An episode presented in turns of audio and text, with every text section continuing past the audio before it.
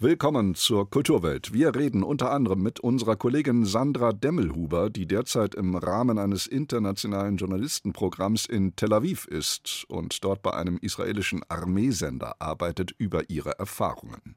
Außerdem beschäftigt uns der neue Tatsachenroman des italienischen Autors Roberto Saviano, Falcone, über den Mafiajäger Giovanni Falcone. Und es geht um Franz Kafkas Einfluss auf die bildende Kunst und eine Ausstellung dazu in Prag.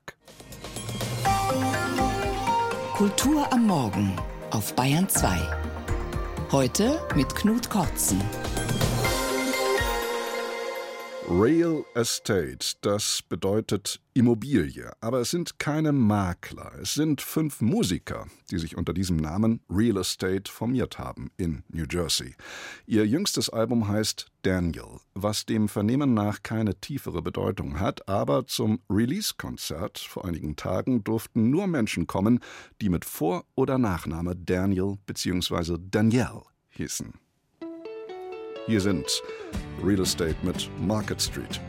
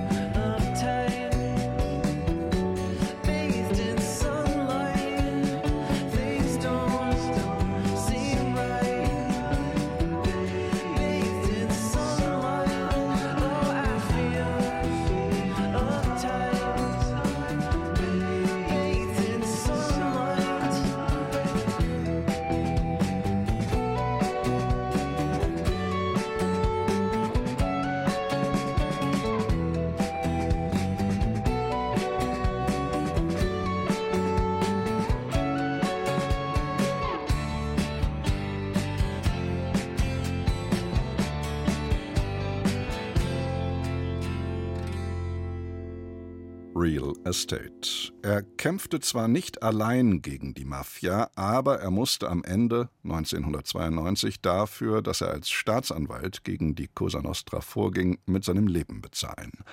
Der Jurist Giovanni Falcone war als Mafiajäger eine Symbolfigur im Kampf gegen die Hydra der organisierten Kriminalität. Der italienische Journalist Roberto Saviano steht auch auf der Abschussliste der Mafia seit seinem Buch Gomorra das die Verbrechen der Mafia dokumentierte.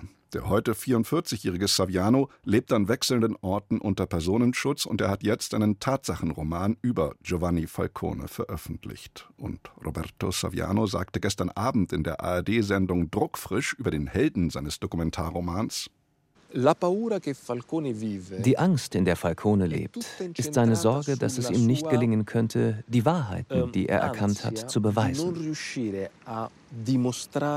Denn die Mafia, die Falcone entdeckt, ist nicht die Mafia der Banditen, der Entführer, der Erpresser.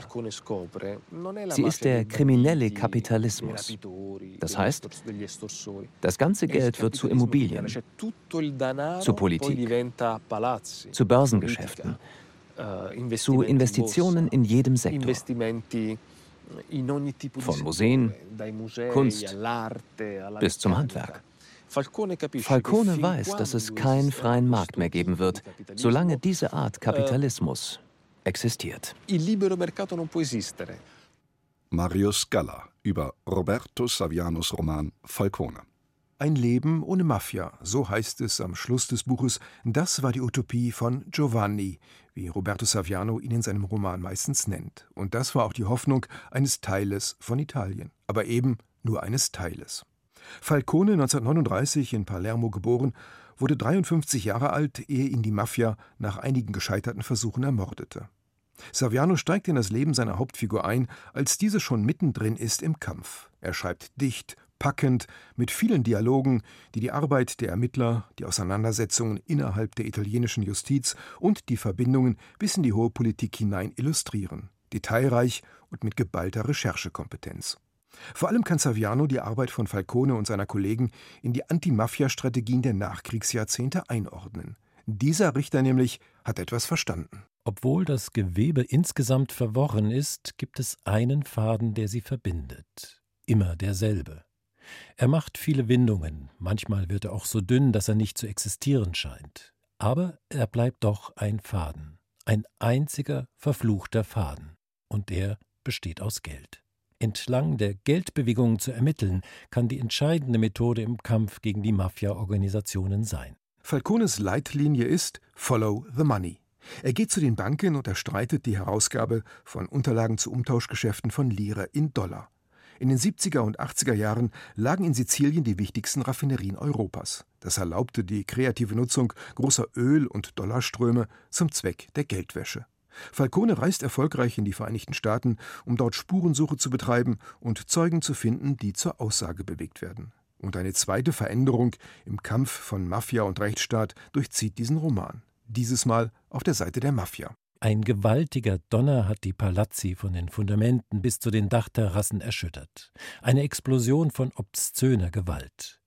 Im Umkreis von 400 Metern sind alle Fensterscheiben zersprungen. 75 Kilo TNT waren in dem Auto, das vor der Tür des Palazzos explodierte. Ein Albtraum und eine Einweihung. Die Zeit der Bomben ist gekommen. Die neue Generation lässt jede Zurückhaltung fallen. Vorher galt als ungeschriebenes Gesetz, dass keine Kinder umgebracht werden, so dass Richter sich mit ihren Söhnen und Töchtern ins Auto setzen und sicher sein konnten, am Zielort anzukommen. Damit war es vorbei, als Salvatore, genannt Totorina, die Regentschaft übernahm. Von da an wurde ohne Rücksicht ermordet, wer immer im Weg stand. Aber Saviano beschreibt nicht nur ein Duell Ermittlungsrichter gegen Mafia, auch die Ränkespiele innerhalb der Richterschaft sind ein Thema. Wird der neue Vorgesetzte berufen, um die Ermittlungen zu sabotieren? Wer zieht im Hintergrund die Fäden? Ein Name taucht immer wieder auf, und das ist der von Giulio Andreotti. Premierminister der Demokratia Christiana und oberster Strippenzieher des Landes. Und mittendrin im Intrigenspiel steckt ein zunehmend frustrierter Richter. Falcone ist müde und glücklich. Das geht ihm durch den Kopf, während er in seiner neuen Wohnung am Tisch sitzt. In Rom ist seine persönliche Sicherheit weniger gefährdet als in Palermo. Also kann er sich ein Stück Normalität gönnen. Ein Zuhause hat man im Grunde dort, wo man sich aufgenommen fühlt. Saviano hat eine Tragödie mit einem Helden geschrieben, der lieber keiner gewesen wäre. Man erlebt Falcone beim Triumph, als die großen Mafia-Prozesse der 80er Jahre zu vielen Verurteilungen führen. Aber auch in Momenten tiefer Niedergeschlagenheit, wenn es zu Berufungen und Freisprüchen kommt, wenn er versetzt bei Beförderungen übergangen wird. Und man spürt, wie er leidet, als er merkt, dass es einsam um ihn wird, die Mafia sich reorganisiert und seine Arbeit mit immer neuen Manövern behindert wird. Mit seinen Dialogen und Actionszenen wirkt Savianos Roman wie ein Filmskript. Der Roman Falcone ist ein Trauerspiel über einen, der wusste, dass er ein Leben auf Abruf führt, aber von seinem Traum, einem Leben ohne Mafia, nicht lassen wollte. Marius Galla war das über Roberto Savianos Roman Falcone. Aus dem Italienischen übersetzt von Annette Kopetzky ist das Buch bei Hansa erschienen für 32 Euro. Sie hören Bayern 2. Und wir schauen jetzt in das Land, das im Krieg gegen die islamistische Terrororganisation Hamas ist seit deren Massaker vom 7. Oktober vergangenen Jahres Israel. Seit Dezember hält sich dort in Israel in Tel Aviv unsere Kollegin Sandra Demmelhuber auf im Rahmen des Deutsch-Nahost Journalistenstipendiums. Und sie erhält durch ihre Arbeit beim dortigen Armeesender Galgalaz dem meistgehörten Sender Israels, wertvolle Einsichten. Guten Morgen, Sandra. Hallo, guten Morgen. Vielleicht müssen wir eingangs klären, was das für ein Sender ist, bei dem du derzeit arbeitest. Denn Armeesender kennt man hierzulande, wenn man alt genug ist, nur noch von der US Army oder den britischen Streitkräften wie dem British Forces Broadcasting Service etwa. Was ist Radio Galgalatz? Welche Musik wird da gespielt und worüber berichtet dieser Sender? Also der Sender heißt eigentlich Galei Zahal und das heißt Welle der Armee. Und der hat zwei Wellen. Einmal Galgalatz. Gal heißt die Welle, das ist praktisch so eine Wortneuschöpfung. Und einmal Galatz. Und Galatz, das ist der Nachrichtensender. Und Galgalatz, das ist eben der meistgehörte Sender. Die spielen ganz viel israelische Musik. Also mindestens 50 Prozent der Musik soll aus Israel sein. Und äh, der Nachrichtenkanal, die haben die gleichen Korrespondenten, die haben teilweise auch die gleichen Moderatoren. Die haben vor allem viele Sondersendungen und das ist jetzt ganz spannend, weil jetzt durch den Krieg gab es einige neue Sendungen, die es eben vorher noch nicht im Programm war. Und die Musikwelle, da ist vielleicht auch noch dazu zu sagen, äh, das ist das größte musikalische Archiv Israels. Die haben eine riesige Schallplattensammlung auch noch und überlegen wirklich jede Woche manuell, welche neuen Lieder sie ins Programm mit aufnehmen oder vielleicht welche alten, die jetzt wieder kommen und welche jungen Musiker man vielleicht dadurch eine Bühne bietet. Also dieser Sender, vor allem diese Popwelle Gagalatz, hat in Israel einen sehr hohen Stellenwert, weil sie viel für die musikalische Kultur des Landes tut. Nun mag ja mancher denken, ein Radiosender, der von den israelischen Verteidigungskräften betrieben wird, ist ein Organ militaristischer Propaganda. Ist es so oder ist es auch so, dass zum Beispiel über die humanitäre Lage im Gazastreifen berichtet wird? Also das ist tatsächlich sehr interessant. Man kann natürlich vermuten, der Sender ist besonders regierungsnah. Das Gegenteil ist eigentlich der Fall. Seit ich hier bin, waren mindestens einmal in der Woche auch Regierungskritiker, die zu einem Interviewgespräch eingeladen worden sind. Allerdings ist es natürlich das Organ äh, der IDF, der israelischen Armee. Der Radiosender ist Teil des israelischen Verteidigungsministeriums und dementsprechend ist natürlich auch das Programm aufgebaut. Es gibt total viele Sendungen, die irgendwie einen Bezug zur Armee haben. Ähm, und was deine ursprüngliche Frage anbelangt, äh, die berichten natürlich schon, äh, was in Gaza, im Gazastreifen gerade passiert, natürlich aus Perspektive der israelischen Armee. Also es gibt mehrere Interviews täglich, wo eben die Armeesprecher über die aus israelischen Perspektive über die Erfolge berichtet. Es werden aktuell die Todeszahlen zum Beispiel nicht genannt, einfach deshalb, weil sie sagen, die Zahlen, die die Hamas kommuniziert, die sind falsch. Da müsste man natürlich auch diejenigen erwähnen, die der Terrororganisation nahestanden, die vielleicht Terroristen waren. Das sind mehrere tausend, die getötet worden sind. Also das ist natürlich schon anders als bei anderen Radiosendern. Aber was total spannend ist, es gibt viele Sondersendungen, gerade jetzt in Kriegszeiten. Eine Sendung, die gibt es seit über 60 Jahren, die heißt Kolla Shel Ima, also die Stimme der Mutter. Und es ist eine Sendung, da rufen Mütter an und die richten ihren Kindern an der Front oder auch anderswo an den Grenzpositionen, die richten ihren Kindern Grüße aus und senden ihnen Musikwünsche. Und das ist eine Sendung, die nach wie vor die Soldatinnen und Soldaten hören. Die schalten extra das Radio an, um da eben ihre Mütter zu hören. Und heutzutage bräuchten die Mütter theoretisch ja gar nicht mehr das Radio, um, ihren Kindern Grüße auszurichten, aber sie machen es nach wie vor und das sind Sendungen, die erreichen fast ein Millionenpublikum. Also da sieht man eben, äh, die Armee hat in Israel einen sehr hohen Stellenwert und die Themen, die die Armee betreffen, werden natürlich auch vom Armeeradiosender aufgegriffen und entsprechend hoch ist auch die Zuhörerschaft da. Der Sender hat seinen Sitz in Tel Aviv, in einer Stadt, in der es, wie man hört, täglich mehrmals Raketenalarm gibt. Wie nimmst du das Alltagsleben, das Zusammenleben gerade auch von jüdischen und arabischen Israelis dort wahr? Also in Tel Aviv ist es so, da gibt es nicht täglich Raketenalarm. Ähm, ich bin jetzt seit 28. Dezember im Land und wir hatten viermal im Großraum Tel Aviv Raketenalarm. Es gibt aber täglich Raketenalarm, äh, gerade vor allem im Norden. Also ich habe heute mal nachgezählt, alleine gestern gab es 26 Raketen, die äh, Richtung Norden abgefeuert worden sind. Und ab und zu gibt es auch im Süden noch Raketenalarm. Man merkt aber, es ist jetzt weniger geworden, vor allem im Norden ist Alarm. Im Großraum Tel Aviv, wie gesagt, gab es jetzt viermal Raketenalarm, seit ich hier bin. Und zu deiner Frage, wie es in Jaffa ist, das Zusammenleben, ähm, das ist das muslimische Viertel von Tel Aviv und es ist nach wie vor eigentlich sehr friedlich. Ich weiß natürlich nicht, wie es im Privaten ausschaut, ob es da nicht vielleicht doch öfters mal Diskussionen gibt. Ich kann mir schon vorstellen, dass die muslimische und die jüdische Bevölkerung vollkommen andere Ansichten haben, was das Thema Waffenstillstand im Gazastreifen zum Beispiel betrifft. Aber es ist trotzdem so, dass zum Beispiel bei mir in der Straße, da gibt es einen Humusladen und da sitzen nach wie vor jüdische und arabische Israelis zusammen und essen eben am gleichen Tisch ihren Hummus. Und auf der anderen Seite meiner Straße gibt es einen arabischen Supermarkt und da steht ein Schild draußen, da steht, wir schaffen das gemeinsam und das steht auf Hebräisch und auf Arabisch. Also ich würde sagen, natürlich belastet der Krieg und die Bilder, die man sieht aus dem Gazastreifen und die Situation allgemein, die Menschen.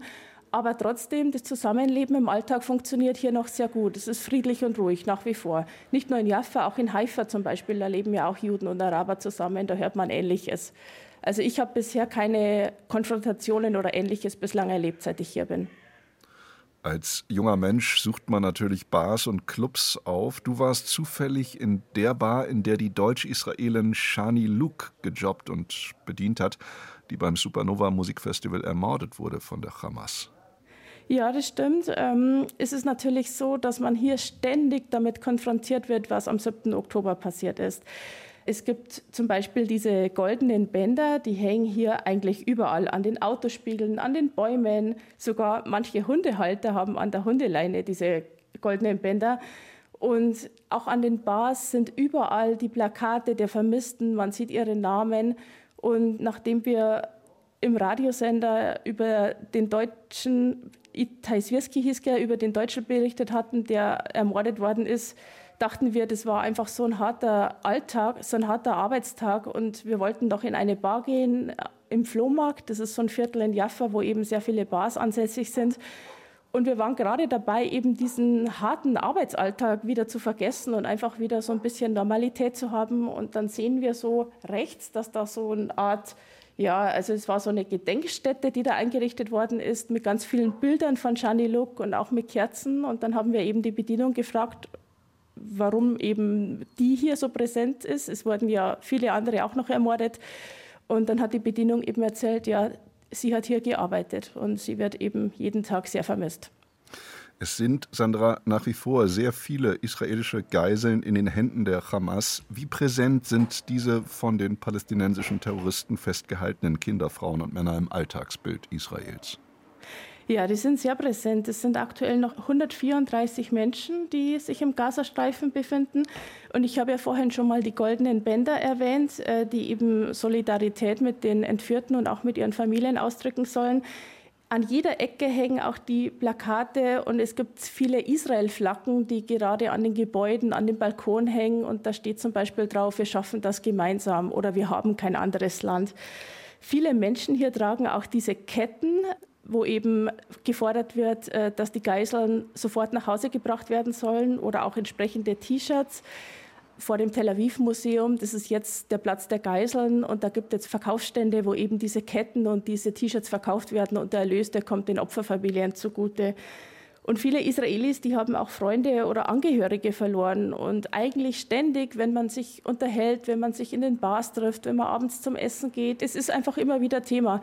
Ich war vor kurzem äh, auf einem Filmfest und da habe ich eine junge Frau kennengelernt und die hat mir erzählt, dass sie zwei Freunde am Nova Festival verloren hat. Und ein anderer, der überlebt hat, der hat sich umgebracht. Das sind einfach Themen, die immer wieder unvermittelt aufploppen und es ist absolut präsent hier in Tel Aviv, weil Israel ist ein kleines Land und jeder kennt irgendwie jeden, der, der betroffen war. Eindrücke aus Tel Aviv waren das von Sandra Demmelhuber, die sich dort im Rahmen des Deutsch-Nahost-Journalistenstipendiums aufhält. Sandra, vielen herzlichen Dank für deine Auskünfte. Danke. Tschüss. Und hier kommt ein weiterer Titel der Band Real Estate, Water Underground.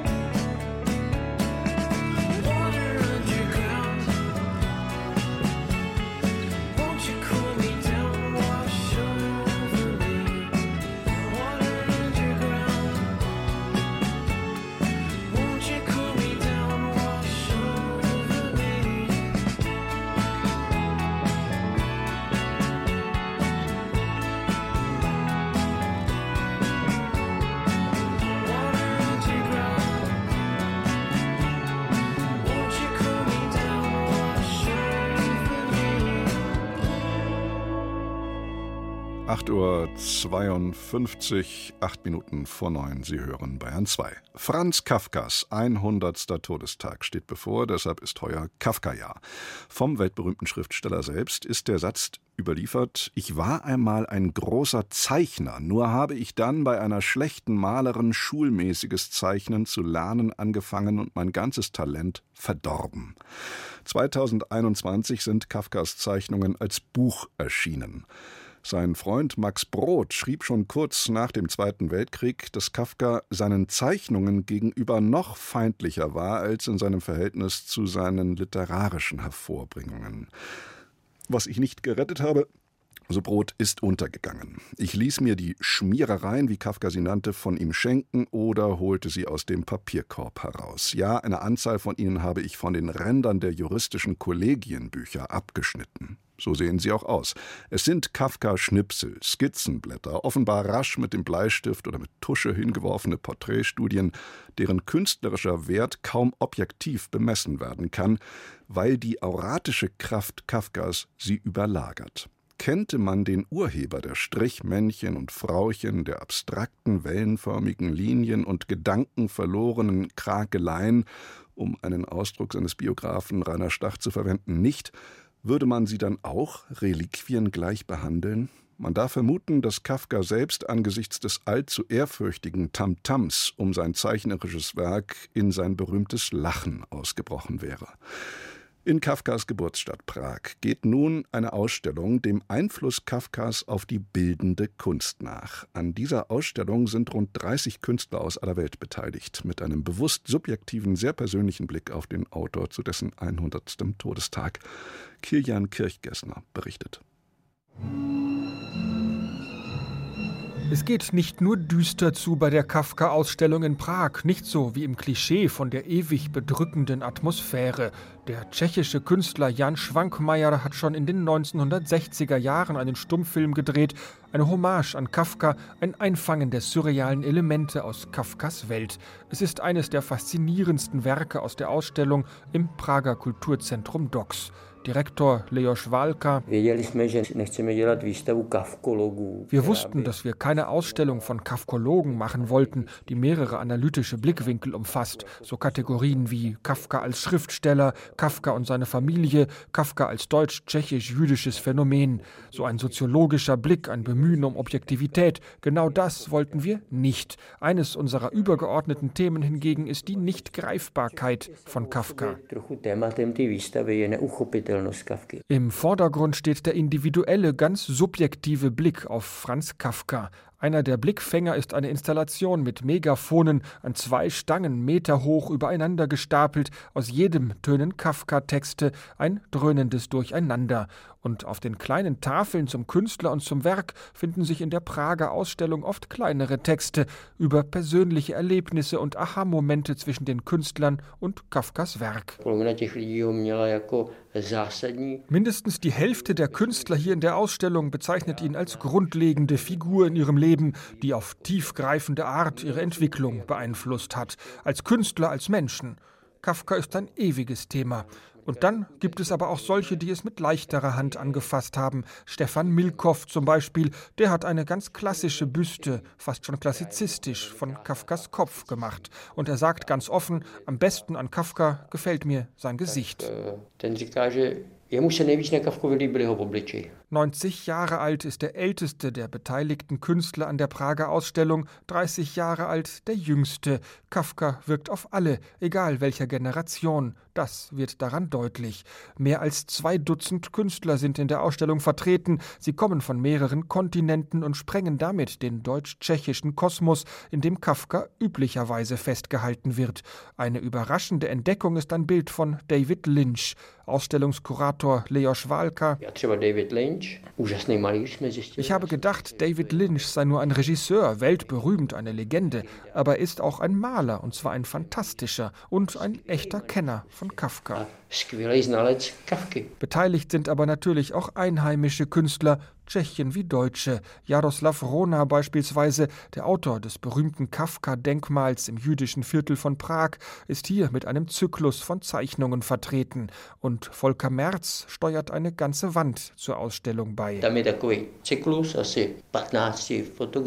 Das ist ein Zyklus von 15 Fotografien, eine Art Reportage, Kafka in Israel. Das ist reine Science Fiction, so ein humorvoller Blick auf Kafka und mal kein heiliger Respekt vor ihm, sondern die Idee, Kafka zieht nach Israel und lebt da bis zu seinem 140. Geburtstag.